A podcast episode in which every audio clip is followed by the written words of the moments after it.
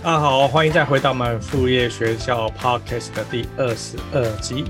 那我今天想跟大家聊的是这一本艺人公司的读书心得。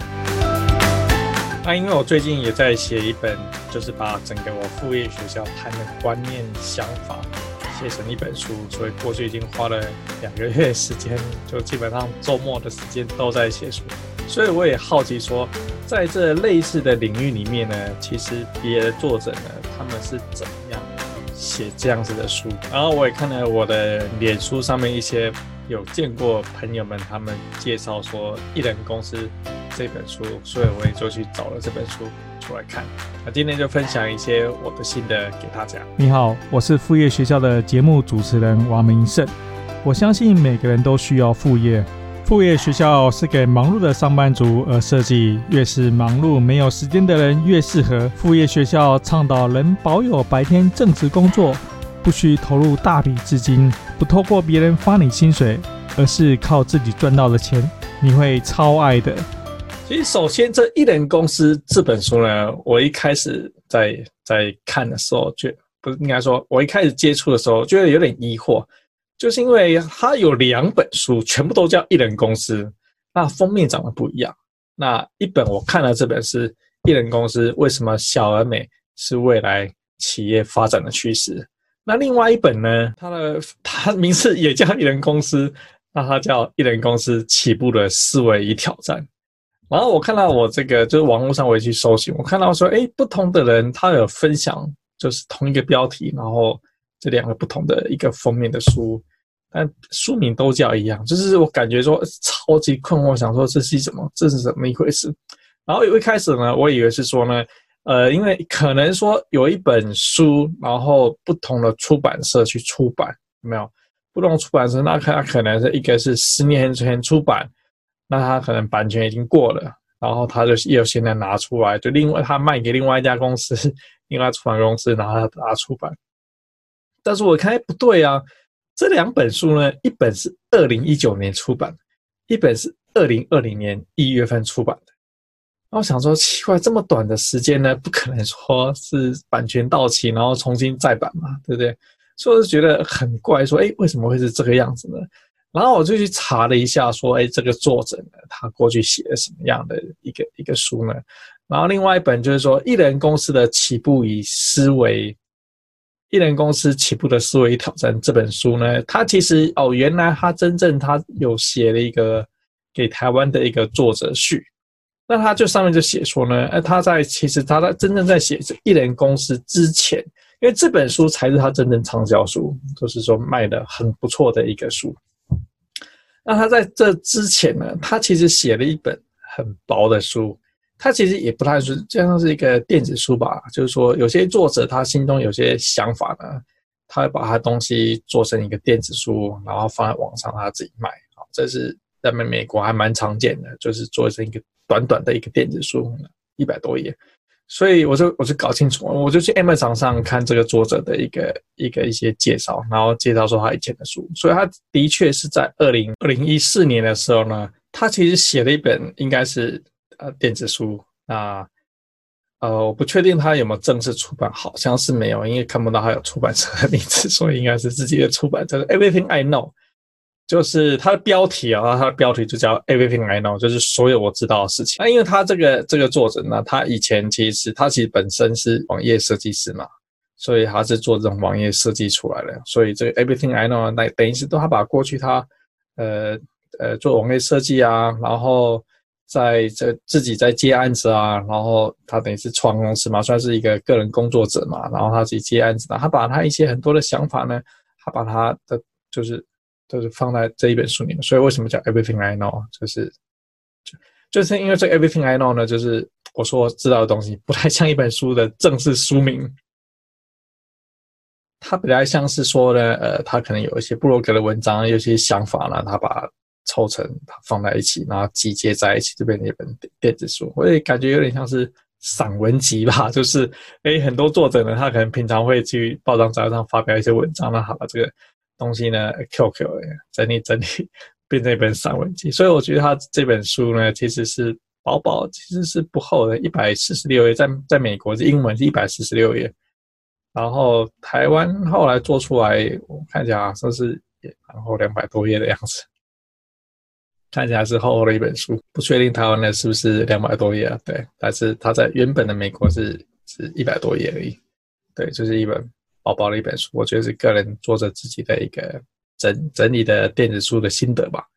好，所以那我就搞清楚哦，原来为什么说这个虽然说就是这同一个名字，那有两个有两个这个不同版本的一个东西出啊，在中文上面啦，那就是说呢，因为这本书很畅销，算是在台湾算是在在二零一九年算是卖得不错，然后然后出版社呢，因为台湾书是要赚钱，真的是不容易。像就像我自己在写书呢，我也知道说，哎，书是你要赚钱真的是不容易，对，所以我自己在写书，我就知道说，这个因为他们要出版社要赚钱不容易嘛，所以他看到说，哎，这本书畅销，哎，赶快去挖这个作者以前写过的东西，所以就把他之前的算是个人的这种心得的这种整在一起的这个电子书呢。拿出来，然后一样也去挂了一点公司的名字，因为现在别人别人说，哎，好像这个时尚的名字，哎，一点公司是一个时尚名字，挂了这个一点公司名字，然后就就成了另外一本叫做《一人公司起步的思维与挑战》。那这个中，那这个，因为它它的原本名叫做《Everything I Know》，所有我知道的事情，那其实是跟他这个中文后来给的这个书名是有点。不太一样，或者叫起步思维挑战。好，那我没有看过这个呃，一人公司起步思维挑战，就他四年前写这本书，但是我看的是他中文版这本的这个现在写的这本书。所以，那其实这本书应该才是他真正的大集合，就他真正就是畅销的书啊。那之前那一本就是出版社趁趁势而推的那一本《一人公司起步的思维挑战》。我觉得可能就不是不是那么值得你去看了。那我相信看了应该也有一些心得啦，因为这两本书我相信是一连串的，它基本上就是把啊先出一本薄的电子书，然后再出一本正式的一个一个书，中间也隔了四年。所以说，你看它，你看它旧的那本版本，我相信你也会很多心得。我我在网络上也看到很多的人他写了他的很多的心得，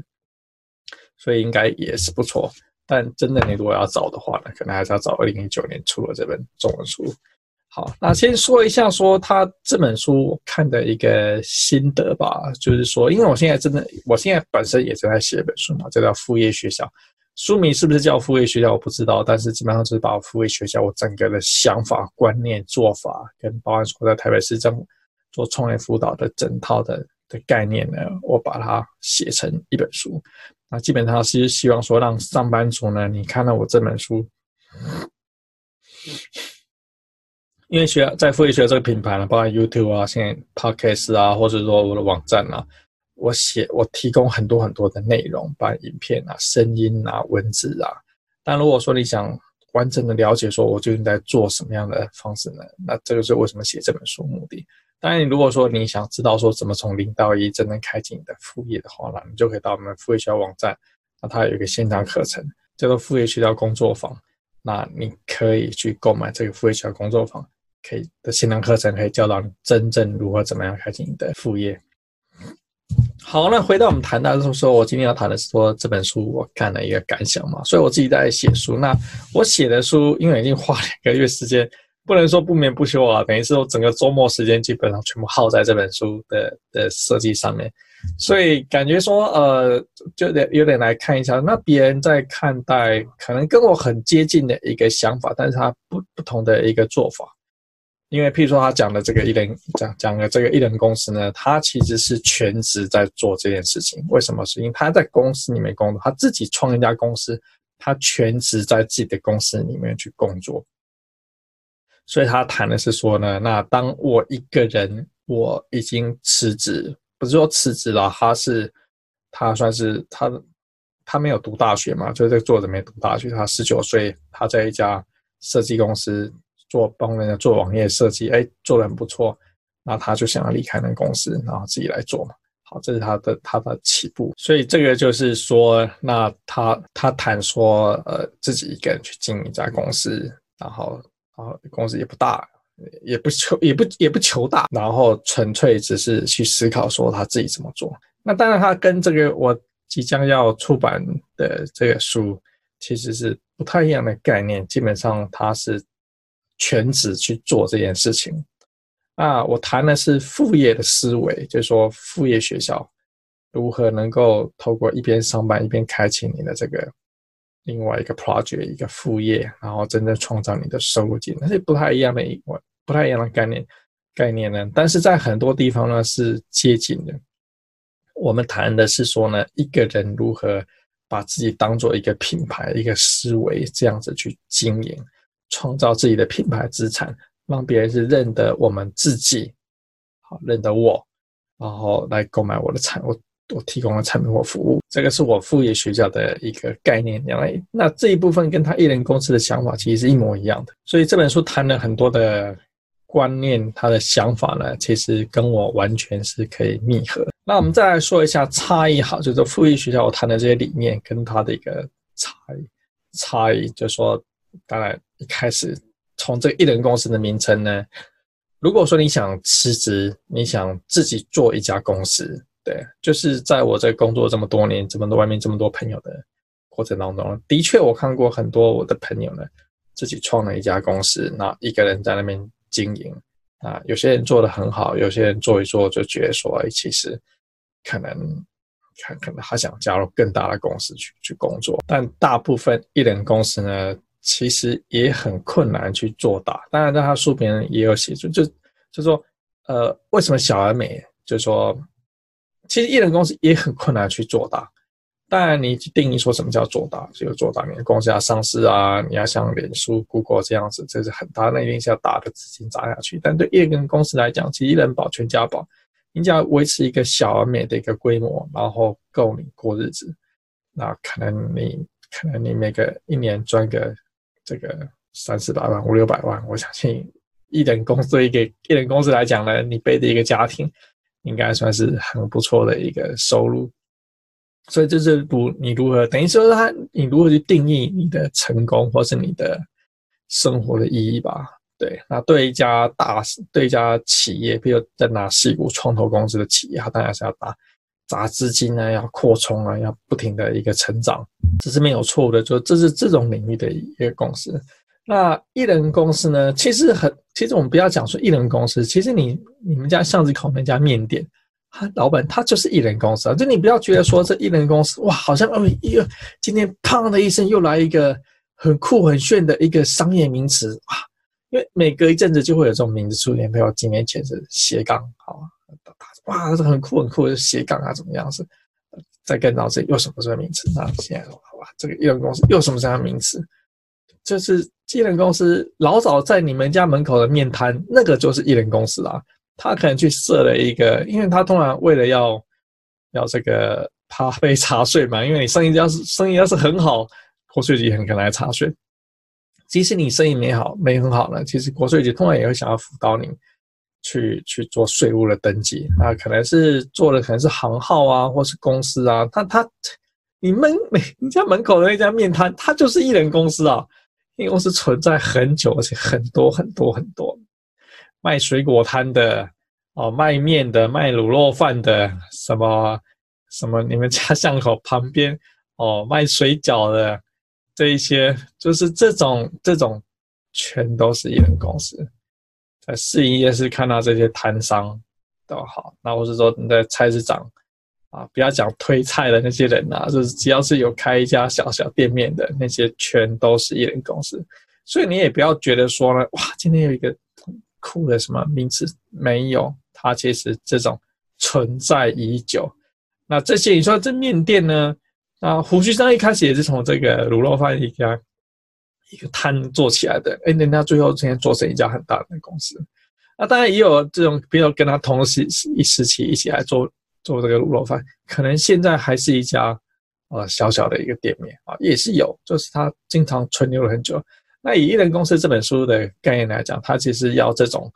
这种百年长存，所以他书里面会谈说啊，日本这个什么样的一个公司呢？哦，那他诶，那流传很多代，然后很成功，然后他会举反例说，哎，日本什么另外一家什么公司呢？那他为了要扩充，哎，很快就，然后哎，几年之后就倒掉，所以应该是说，他为了凸显一人公司之美的的好处了，所以他举很多反例。但因为我商管的书看了非常非常多了嘛，那我本身也是芝加哥大学 MBA，芝加哥大学的 MBA 大概目前是全美，不知道目前啊。过去十几、二十、三十年，可能都是全美排行的前十名的一个商学院，所以我自己算是学经历都非常的棒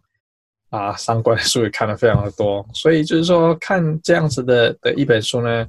对我来来讲呢，其实就是他讲的知识，他讲内容基本上没有没有我真的不知道的，对，但是我们想知道说，对普通人来讲呢，我相信你可以从这一人公司这本书。甚至你买它，就是出版社趁势而为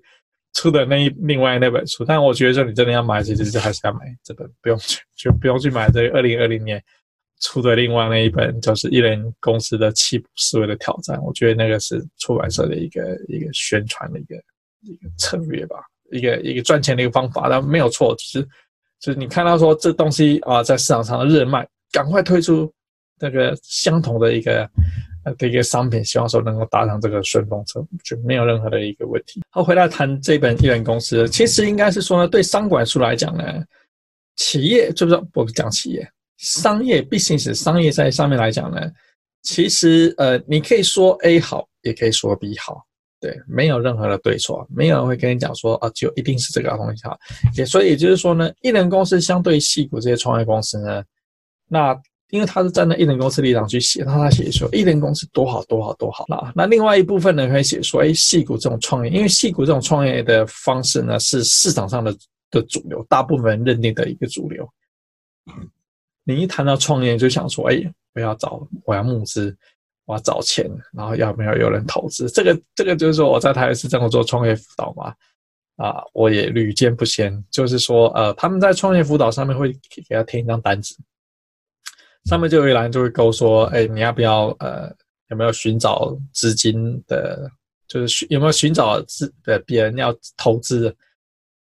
大概呃这个稍微就是他公司有又想要成立或者已经成立，都会跟我说我想要找资金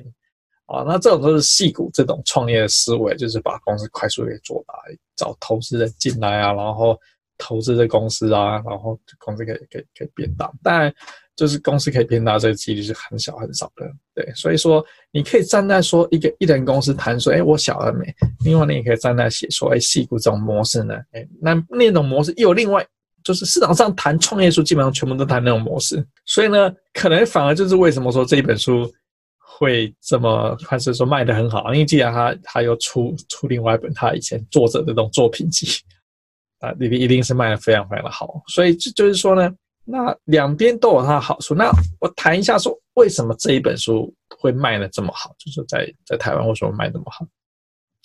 原因很简单，那些创业的书籍，对，就是我们刚刚谈细谷这种创业方法呢。哎，你找资金啊，就是你一轮、二轮、三轮的募资啊，然后成功啊，然后股票上市啊，赚大钱啊，就是像马云这样子啊，Google 啊，脸书啊这种，你听到这种伟大的公司，通通都是这个样子。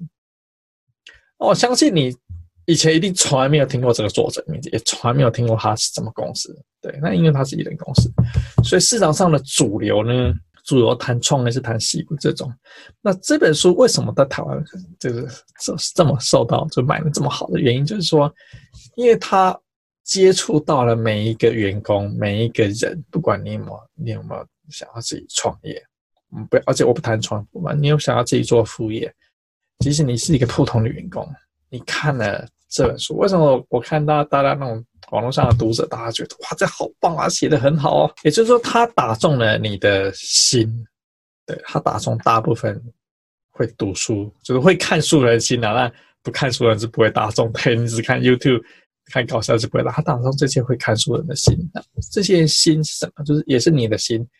你的一些你的想法，的内心的一个想法，他大概想法是什么样子？就是说，他一直在谈说，你要把自己当做一个一个人要有一个品牌的经营，那很像是说呃个人品牌经营。那他也其实谈说一个人能够做哪些事情，一个人可以开公司，一个人可以怎么经营自己，其实很像是个人品牌经营这样子的的一个书。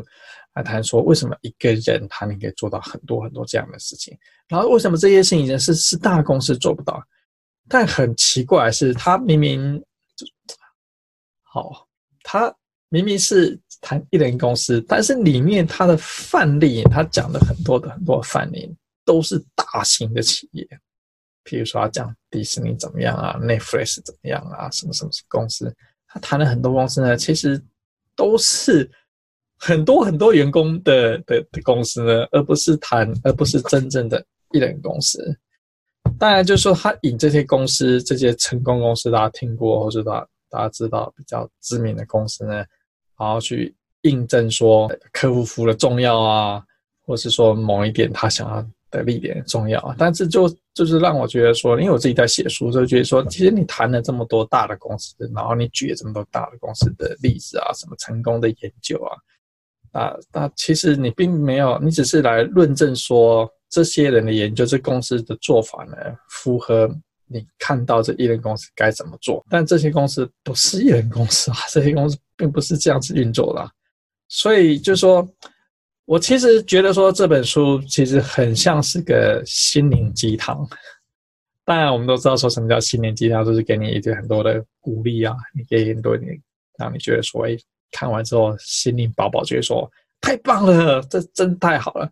那这本一人公司呢？为什么说我网上看到那么多书评，大家觉得说哇，这写太好了，这讲的太对，这样这样，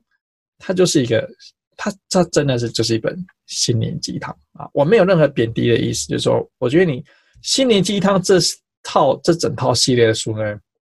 卖的超棒，就是因为你读的，你满满，你读完之后得到满满的正能量。同样的，不管你现在在上班，还是你现在是在做创业，自己在写部落格。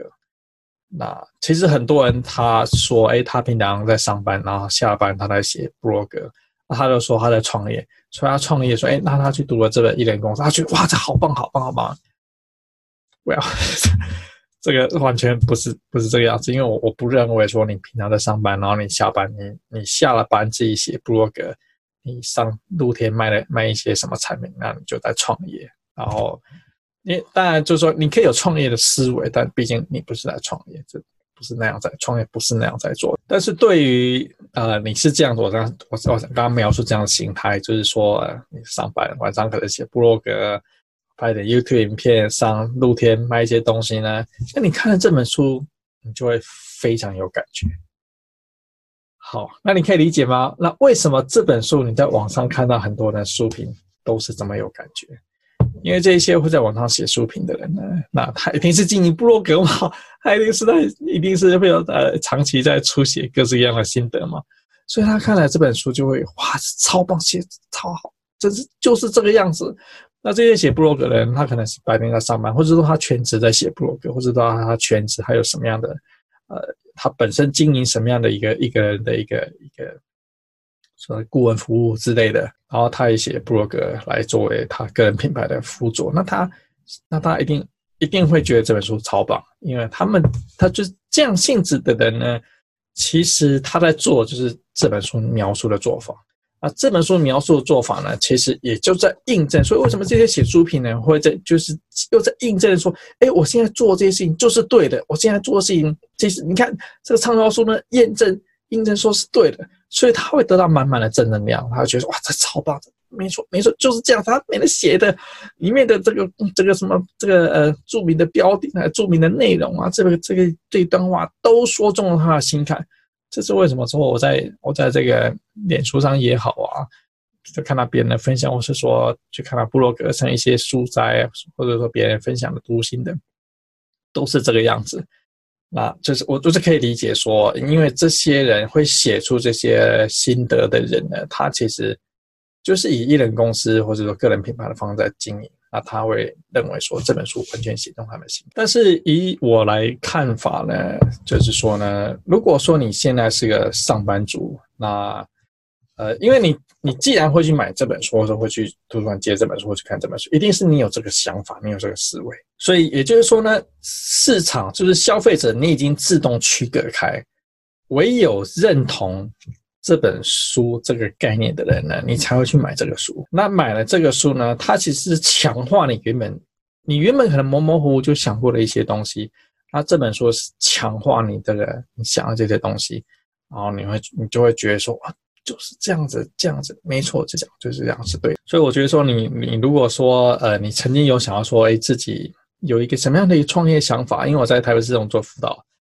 做了五六年了吧，对，我遇过非常非常多这样的，就你有一点什么样的想法，不管这想法成不成熟，对，然后你去买这本书呢，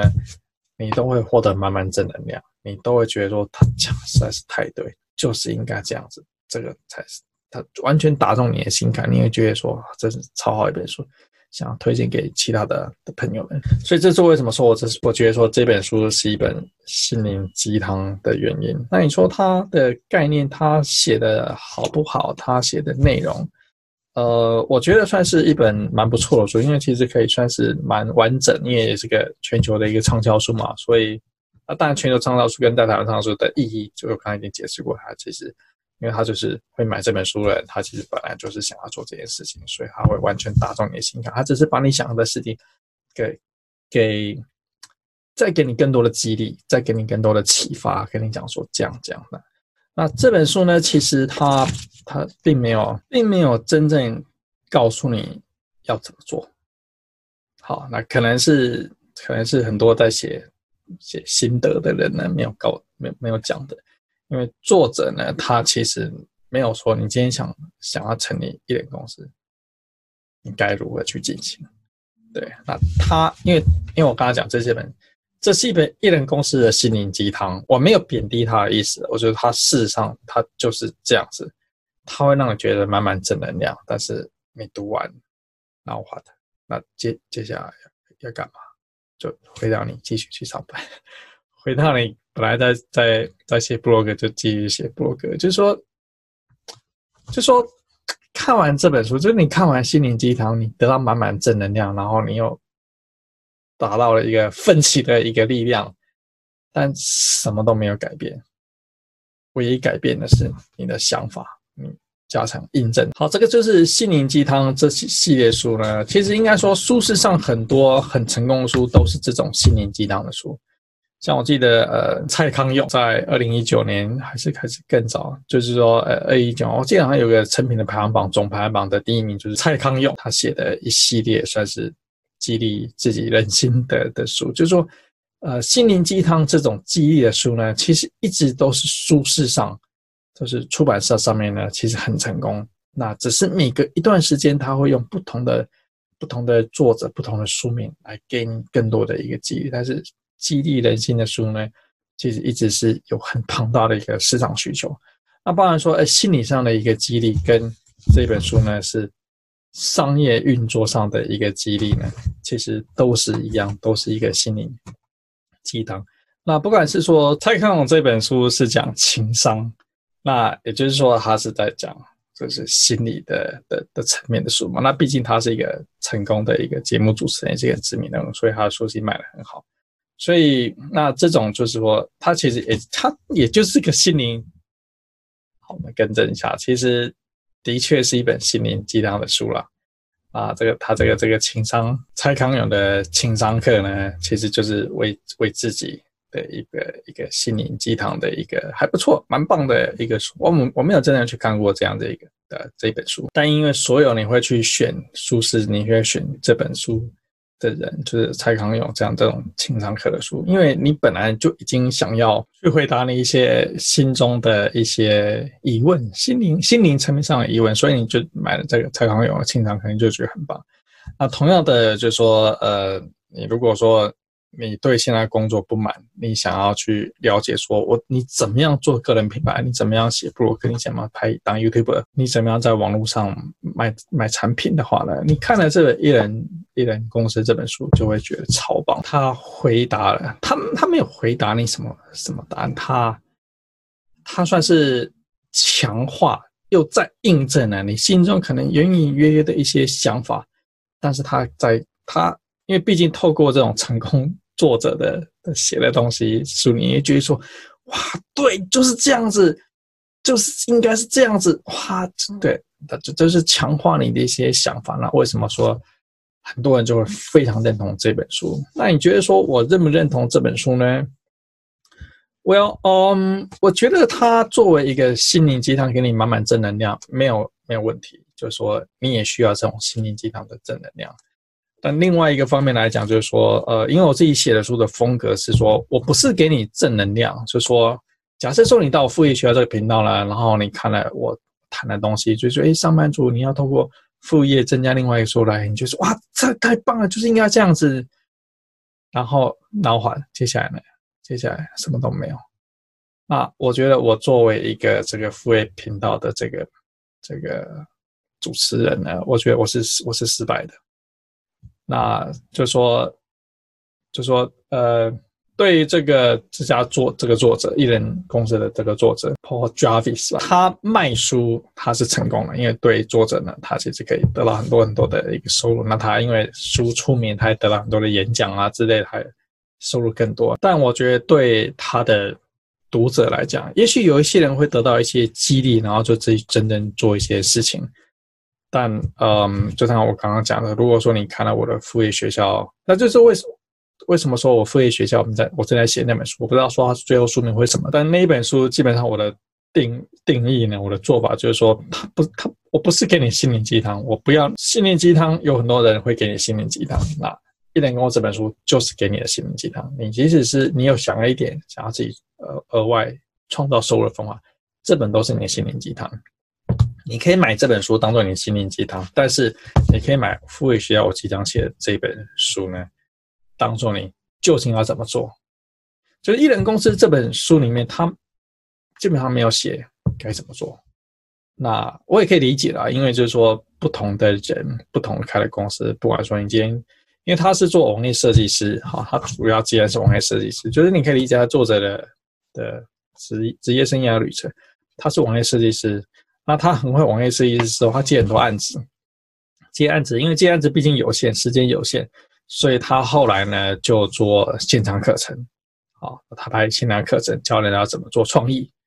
好，所以他拍了线上课程，因为线上课程就可以一直卖，一直卖，一直卖嘛。然后他拍了，哎，觉得说，哎，其实让他慢慢自己经营这一人公司。啊，还有心得，那他就做教个人品牌，教企业经营。那他教的当然不是说，哎，像这种这个哈佛哈佛大学教这种企业经营，他教的就是说一个人的企业经营。